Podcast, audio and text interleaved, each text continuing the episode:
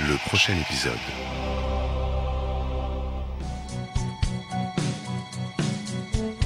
Bonjour à tous. Après de longs mois d'attente, le prochain épisode est enfin de retour sur Radio Campus Paris. Vous attendiez sans doute fébrilement ce grand moment, mais je suis sûre que vous en avez profité pour regarder plein de séries tout l'été. C'est quand même le minimum.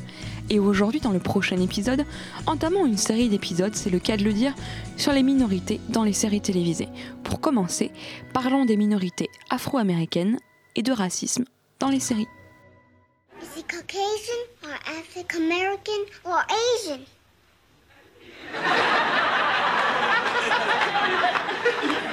Santa Claus is whatever uh, y- you are in that house. See, when, when, when he comes down the chimney, um, let's say that you, you were Japanese. He would zoom Japanese. See, and then, and then he, would, he would come in here, same Santa Claus, zoom African American. Il aura fallu attendre longtemps pour voir à la télévision des personnages principaux de couleur noire, qui en outre ne sont pas caricaturés ni associés à des clichés. C'est bien sûr le Cosby Show qui a ouvert une immense voie en la matière. Fondée par Bill Cosby, la série raconte les mésaventures d'un père de famille menant la vie tranquille d'un Américain moyen. On suivi d'autres séries du même acabit, Le Prince de Bel Air où Will Smith a fait ses débuts, ou encore Ma famille d'abord. Mais bémol, ce ne sont toujours que des sitcoms sur un ton léger. Il faudra encore attendre les années 80, voire 90, pour que l'on ait des personnages principaux de couleur noire et pourtant sérieux, comme dans New York PD Blues. You hate me because I want to be accepted. And they will never accept you.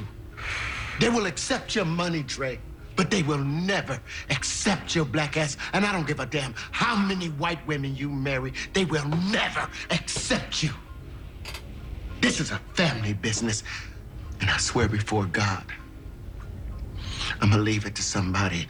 La question des séries afro-américaines et de leur volonté de dénonciation des inégalités ne porte pas seulement sur la visibilité des personnages noirs, mais aussi sur leurs créateurs. C'est Shonda Rhimes qui fait parler d'elle à ce titre, puisqu'elle a produit trois séries à succès, dont deux ont pour personnages principaux une femme noire, How to Get Away with Murder et Scandal, dont vous entendiez la musique en début d'émission. Mais on peut encore retrouver des séries volontairement black qui tombent dans une caricature involontaire, comme la récente série de Lee Daniels Empire sur la gestion par la famille Lyon de la plus grosse maison de disques hip-hop du pays. after being shot in the face by an unknown assailant on the balcony in front of a downtown hotel a short while ago. Associated Press says Assistant Police Chief Henry Luck of Memphis confirmed Dr. King's death. Reverend Dr. King, winner of the Nobel oh Peace Prize, was They had to 39 do it. years old. He was in Memphis to lead demonstrations in sympathy with the prolonged strike by municipal garbage men, most of them Negro. Police at last report were still looking for a young white male who was seen running from the scene of the shooting and reportedly dropped the weapon in flight. What are you doing in here? You'd be by the set. She won't let us watch because who knows what they're going to show. You don't have to go. Betty, they're going to burn down the city. Everything's fine. I have to go help the mayor. La lente progression de visibilité des minorités afro-américaines est rendue sensible dans une série historique comme Mad Men. Ancrée dans les réalités sociales et politiques des années 60, on peut y voir, d'épisode en épisode, les manifestations pour les civil rights, l'impact du discours de Martin Luther King, puis les déflagrations provoquées par son assassinat, ainsi que la difficile intégration de la première secrétaire noire de l'agent Sterling Cooper, Don Chambers.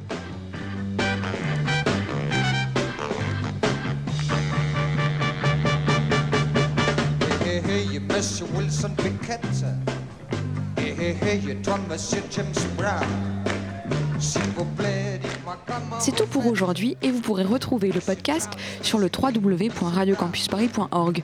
On se retrouvera dans deux semaines pour le prochain épisode du prochain épisode car il reste beaucoup à dire sur les questions de racisme et de ségrégation dans les séries télévisées. L'heure de ma peau qui va pas.